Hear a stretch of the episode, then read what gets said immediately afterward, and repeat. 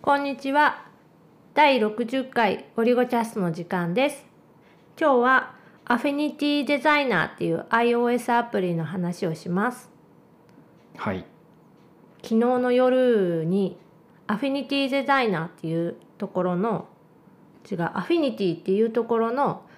iPad アプリが新しく出てうんアフィニティフォトとかアフィニティデザイナーっていうアプリ Mac 用のアプリを作ってたところが iPad 版を出した iPad 版を出してアフィニティフォトっていう写真の編集加工、まあ、言ったら Photoshop みたいなアプリは去年ぐらいに確かリリースされててイラストレーターが遅かっそうでイラストレーター的な役割のアフィニティデザイナーっていうのも今 iPad 版作ってるからねっていうのはずっと言っててでついに昨日の夜かなリリースされたっていうた1600円ぐらいだったっけとね2400セール円での1600円リリース記念で30%オフうん、うん、かな1700円かなまあさあのライトルームが月1000円ってことを考えたらめっちゃ安いよねフォトショーライトルームがまあアドビのその製品を使い続けることを考えれば買い切りで使えるアプリだから、 Mac 版も5000円とかそんくらいなんだっ Mac て版大が体6000今多分6000円とかかなリリース記念の時とかだと安くなってると4800円とかになってたう気がするんうんまあでも iPad 版と Mac 版両方買っても1万円でお釣り来るだいぶ安いね、うんそのかつてのことを思えばそうそうで実際ちょっと触ってみてうんまあ多機能あーはい複雑難しいまあ結構うん一応 iPad 用で考えられてて操作方法とか、まあ、狭い画面内でうまくこう使えるように工夫はされてるんだけどまあ多機能すぎてその工夫を覚えなられるかなか使いこなすのに時間かかるかなみたいなえ基本操作は Apple Pencil でこうポチポチ触って線を引いて、えっと、あと何だったっけベクターのやつは、ベクターのやつうん、ハンドルを動かしたりとか、うんフリーハンドである程度線を引いてとかだよこれね別にペンシルはそんなに関係ないかもしれないあの筆圧感知で線の太さを太くしたり細くしたりとかする場合はいるけどああそっかイラそうスじトゃレータない場ーな合らあんまりないはの別かにハンドフリーっていうか手で指でその直感的に書きやすいっていうか書いても早いから Apple Pencil がいいぐらいでうんスタイラスなら何でもいい感じだよねそうむしろでアフィニティアフィニティデザイナーの面白いところは、まあ、言ったらイラストレーターなんだけどフォトショップ的な要素も持っててうんピクセルモードっていうのにするとブラシとかでこう普通にベクターじゃなくってうん線が書ける線で描けるよって、まあ、フォトショップのレイヤーにこうブラシとかで絵を描いてる風なことが同じアプリ内でできてしまうよってそいれう。後からどうなるの後から、ベまあクターにしたい時はしたいとかじゃないのベクターにはできないおおそのこベクターのレイヤーとあピ別クのセル層にのあレイるのヤーとっていうのでまあ分かれるようなイメージちょっと厳密には違うんやけどでもこれの中でしか基本はアウトプットができないんどういうことそのこれで書いたものをベクターとビットマップが合わさったものを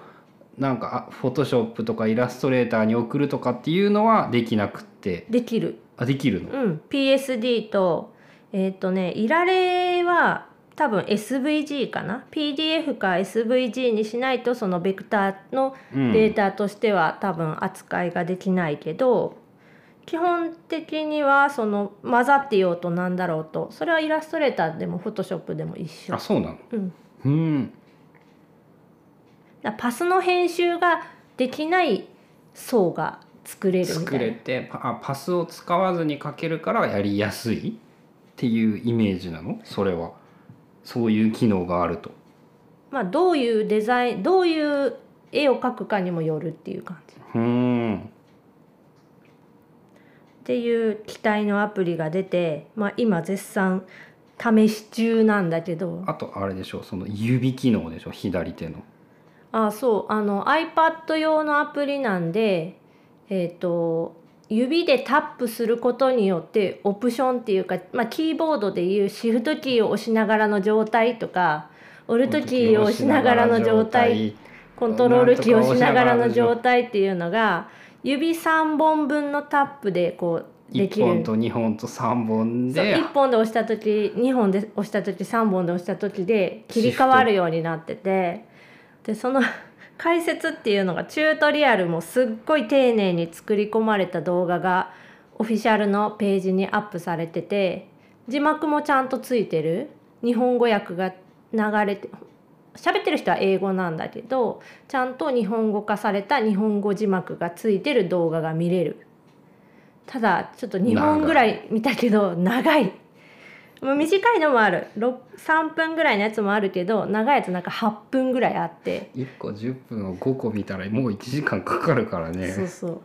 でもさっきやってて気づいたのが、うんあのサファリでその動画再生されてるんだけどピクチャーインピクチャーが画使え面るの端っこにあの動画が再生しなながら見できるやつだよそうねそうだから実際に、えーアフィニティデザイナーのアプリを起動しつつピクチャーインピクチャーでそ動の画を再チュートリアル生して実際動にや画をるちっちゃくこう見ながら実際に試してっていうのができた。今の時代ついに iPad 一つでできるようになそうっそうそうたパソコンの画面で動画見ながら iPad でやってみるみたいなじゃなくそう iPad だけで目線移動もいらんくなるもんね言ったら前見て下見てじゃなく、で右下に画面動画の画面を置いとけばまあそんなに邪魔にはなりにくいかなっていう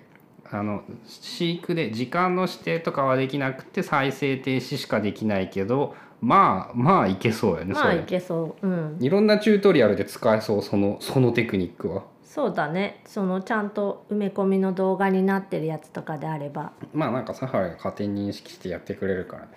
ただこのアフィニティデザイナーのあの手書きツールっていうのかな鉛筆ツールっていうのでこうペンシルアップルペンシルとかで直接描いた線がダイレクトにそのベクベクタターに置き換わるっていう機能をちょっとやってみたんだけど若干パスっていうか点の数が多くって曲がってないところで曲がる判定をされて点がつうく、んなんていうのかなアンカーポイントっていうんだけどあのうん、点の位置が多すぎて編集したりとかするのも若干面倒くさそうっていうのはあってその辺で言うと前にちょこっと話してたベクターネータうん、ロケットみたいなアイコンのやつ、ー、うん、あのアプリの方があの点の数は少なくそのシンプルに処理してくれる、ここが点のつもりっていう春菜の直感と合ううんって、いう感じ、なんか手書きのフリーハンドで書いたガタガタの線とかもかなり綺麗にそのスムージングかけてくれるっていうのかな。はいはいだざっとイメージか手で書いて細かい直しを後からやるっていう、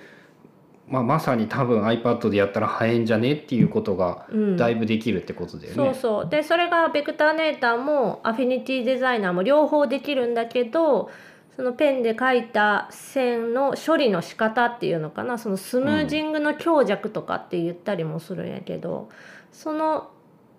処理具合がベクターネーターの方が優秀そううーん